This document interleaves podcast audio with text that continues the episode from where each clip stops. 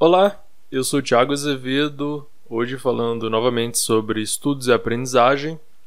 Dessa vez o Felipe comentou lá no, no vídeo duas formas de lembrar e uma grande diferença ao estudar. O vídeo quase ninguém viu esse vídeo, mas ele é bom. Essa é uma diferença importante. Se tiver interesse no tema, dá uma olhada aí. O Felipe falou o seguinte: Tiago, o que você acha de fazer um vídeo sobre o Palácio da Memória do Sherlock Holmes do ponto de vista psicológico. Eu não vi o Sherlock Holmes, é, parece que ele. Mas eu soube que ele usa o Palácio da Memória. E acho a ideia ótima, é uma técnica famosa, né? Muita gente tem curiosidade.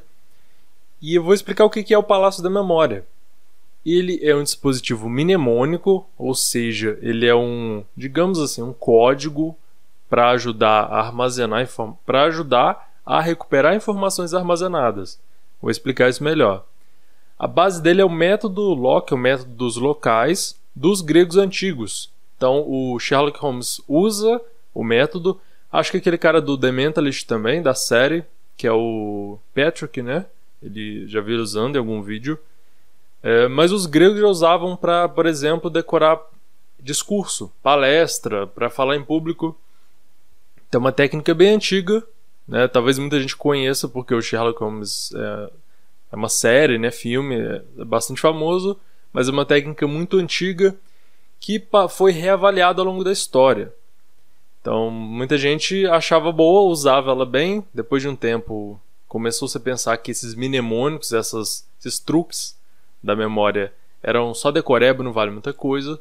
Hoje em dia a avaliação é outra. Hoje em dia a gente tem muito método bom para avaliar experimento científico. Isso ajuda bastante a avaliar a eficácia das técnicas de aprendizagem, de retenção de memória, que está intrinsecamente e inevitavelmente ligada à aprendizagem. E o Palácio da Memória, basicamente, é... vou começar ali no terceiro tópico. É uma técnica em que você associa imagens mentais com ambientes físicos. A ideia é você associar o que você quer lembrar né, na sua cabeça com o ambiente físico. E eu vou explicar como é que a gente usa isso. O segundo tópico é, é importante porque essa técnica é útil para organizar e guardar grandes volumes de conteúdo. Então, tem essa diferença entre reter informação, organizar e guardar. Essa técnica é muito útil para organizar e guardar. No, na medida que eu for explicando, você vai pegar um pouco melhor isso. Por exemplo, se, você pode se imaginar dentro da sua casa, isso já é como você vai fazer. Você pode fazer e usar isso. Você pode se imaginar dentro da sua casa e associar características do espaço, como seu sofá, com uma imagem de algo que você quer lembrar. Então você quer lembrar a função da mitocôndria na célula. Você pode imaginar a mitocôndria ali produzindo energia em cima do sofá. Ou qualquer outra coisa, na verdade. A ideia é que você vai construir essa cena na sua cabeça usando o ambiente, usando o local, o método de Locke. Você vai usar o local, alguma coisa ali você vai associar. É, você pode fazer para um monte de coisa, depende também muito da sua criatividade de como você vai usar o ambiente a seu favor, como você vai usar a sua imaginação a seu favor. E esses locais e objetos da casa vão servir como pistas visuais para recuperar as memórias. Muita gente, não sei se muita gente, né, mas talvez algumas pessoas acreditem que o Palácio da Memória é assim, a coisa mais estupenda para aprendizagem. É uma técnica muito boa, mas tem que saber avaliar isso, porque muita gente acha que isso vai ajudar muito a aprender e vai virar um gênio por causa disso. Ela é muito útil, por exemplo, em campeonatos de memorização. E os campeões de memória que decoram umas coisas absurdas usam ela e, e funciona muito bem. Mas isso é diferente do tipo de informação ou do tipo de conhecimento que você usa no seu dia a dia ou para escola, faculdade, trabalho. Então tem que saber separar né? E ter um pouco de cuidado com essas promessas milagrosas. Mas vamos lá. Por que, que eu estou dizendo isso? Porque os locais e objetos da casa vão ser pistas para você recuperar a informação. Então, não necessariamente ele é bom, é, não é exatamente para você estudar. Por exemplo, você tem um texto para ler. como é que você vai usar o Palácio da Memória ali? Você, pode, você vai usar, lógico, mas assim, para organizar, principalmente recuperar. Você vai é, colocar uma geografia no seu conhecimento, digamos assim. Você vai localizar ele e associar. Mas tem outras várias outras questões que eu comento em outros vídeos para não deixar o parêntese muito longo aqui.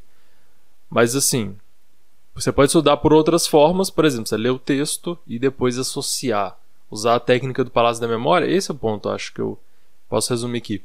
Como uma das técnicas, não como a única ou não como a melhor, mas como é, um apoio num conjunto de técnicas que você vai usar nos seus estudos. Mas vamos lá.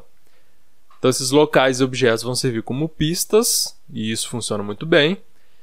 Você pode também lembrar de coisas em sequência, colocando no caminho pelo qual você vai passar. Por exemplo, você pode usar para memorizar a lista de compras. Né? Se você quiser treinar isso, né? Você pode, por exemplo, tá saindo da sua casa, você mora num prédio. Aí você abre a porta e encontra uma banana.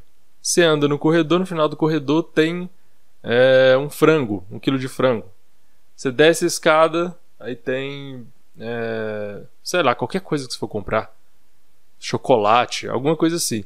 Então isso ajuda na sequência também. Por exemplo, os gregos usavam muito para isso, para você organizar a sequência do que você vai falar.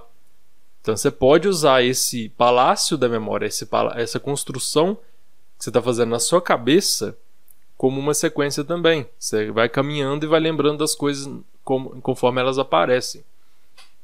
E eu dou um exemplo. Você vai fazer uma apresentação, e sei lá, sobre filosofia e quer amarrar as ideias chaves no caminho. Você pode pensar, tá, Sócrates, Platão, Aristóteles, quem que veio primeiro, como é que foi essa linha do tempo da história da filosofia. Você pode usar esse método também. Vou abrir a, a porta da minha casa, o Sócrates abre a porta para mim.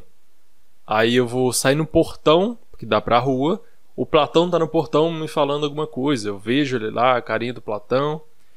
Depois eu vejo o Aristóteles, o Aristóteles dirigindo o ônibus que eu vou usar para ir para a faculdade, para a escola, enfim. Então, isso é uma sequência, você considera também, porque primeiro veio Sócrates, depois Platão, depois Aristóteles. Você pode organizar temporalmente também. Parece que ela é muito útil.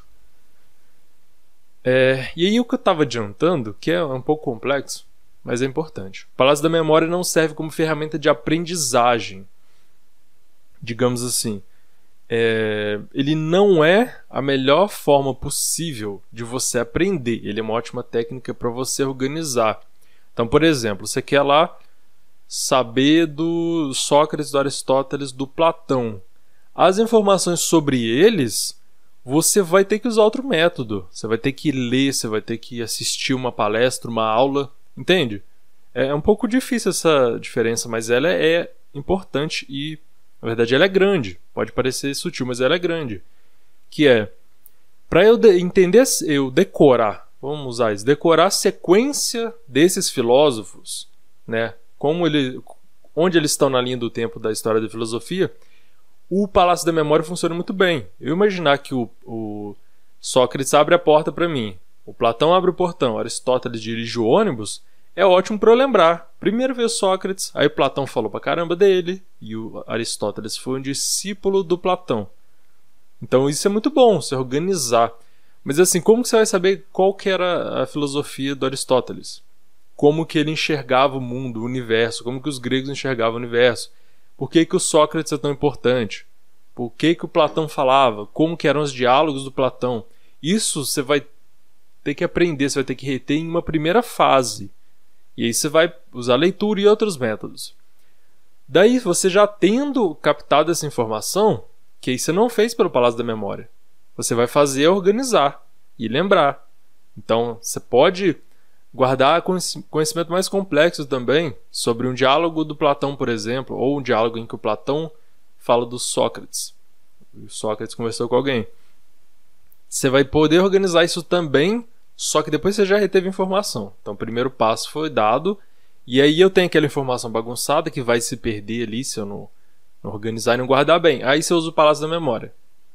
Né? Então aí você vai organizar tudo de acordo com o espaço, de acordo com cada coisa em seu lugar. Você pode inventar um monte de coisa. Essa diferença de por que, que não é uma ferramenta, eu acho que vou deixar para outro vídeo para não estender demais, mais do que já está extenso aqui. E você comenta aí se entendeu, se não entendeu, que aí eu vou usando essa dúvida também para explicar melhor. Mas basicamente é, é isso: guardar e organizar são funções ótimas para você usar palavras da memória. E não é apenas decoreba. Como eu falei em algum momento da história, se usou, você falou dos mnemônicos assim, ah, essa é decoreba, não vale nada. Mas vale, não é que você vai decorar exatamente toda montanha de informação com o Palácio da Memória ou com algum outro mnemônico. Só que ele te ajuda a organizar para você lembrar no futuro, te dá pistas. Então, quando você olhar para o sofá, você vai lembrar da mitocôndria da célula. E você olha para o sofá várias vezes, você lembra várias vezes. Então, você está já usando repetição também. Então, isso te ajuda de várias formas. Eu não vou falar muito de outras técnicas combinadas para não ficar muito complexo aqui. Né? Mas então você pode usar isso de uma forma muito efetiva. Não é, não é uma porcaria, como algumas pessoas já falaram. Antigamente, né, sei lá, metade do, do século passado, o pessoal criticava muito mnemônico. No campo da, da, do estudo da aprendizagem também. Hoje em dia a gente entende que dá para você usar muito bem se você souber como usar e por que usar. E aí também inclui se limitar, não achar que, nossa, agora eu vou ser um gênio. Não é bem assim. Cada coisa em seu lugar e aí você vai, você vai longe, encaixando muito bem as técnicas e os métodos e em como você aprende, sabendo por que disso também. Né? E por que, que funciona bem Palácio da Memória? Por quê? Uma das coisas, humanos lembram-se de imagens mais facilmente do que palavras. Isso é um processo cognitivo natural e muitas vezes né? Às vezes eu falo de técnicas diferentes, que são melhores ou piores, e tem gente que fala, ah, mas cada um aprende de um jeito. Não é bem assim, porque você tem um cérebro que ele é parecido, ele é formado da mesma forma para todo mundo. Formado da mesma forma. Ele é construído segundo um código genético humano que tem muitas semelhanças para todo mundo. Então, assim, as pessoas lembram-se mais de imagens do que de palavras. Não importa se você é A ou B ou C, ou é daqui ou é da Ásia. Isso aí é uma característica comum dos seres humanos. Como, né, obviamente, seres humanos têm dois olhos, normalmente, duas pernas, dois braços. Isso é uma construção, um padrão humano. Você tem exceções, doenças, lesões, enfim, mas é um padrão. Então, não acha também que é bagunça. Tem coisas que são para tudo, valem para todo mundo. E as imagens valem mais, valem mais não, mas elas são melhores para lembrar do que palavras. Por exemplo, a imagem de um elefante é mais fácil de recordar do que a palavra elefante. Isso tem a ver também como o cérebro humano foi construído a partir da evolução das espécies. Não vou entrar aqui, mas posso explicar em outro vídeo. Mas a gente se lembra melhor de imagens. Portanto, é lógico que associar imagens mentais com conteúdo verbal abstrato facilita a recuperação desse conteúdo da memória. Então, se uma criança for aprender a palavra elefante, é muito bom que ela associe com a imagem de um elefante. Se você for aprender outro idioma, por exemplo, como é que se fala urubu em inglês? Se você associar com a imagem do urubu, vai te facilitar muito. Então, isso é um princípio geral de associar imagens com palavras, com um conteúdo mais abstrato. E o Palácio da Memória, um dos componentes que ele usa é esse. Então, assim, espero que já tenha entendido porque eu acho que eu expliquei excessivamente, mas é porque eu acho que tem que reforçar algumas coisas, que né, muitas coisas vão se repetindo como se fosse ou não vale nada ou vale muito. E às vezes assim, o, a realidade ela é um, mais ou menos. Né? A gente vai ser realista. Palácio da Memória é ótimo se você usar do jeito que é para ser usado ou do jeito pelo qual ele é mais eficiente. Você já sabe aqui, se não souber, você pode comentar que eu faço outros vídeos explicando melhor isso explicando as dúvidas, explicando o que eu não expliquei direito até então. E agradeço pela sua atenção. Até mais.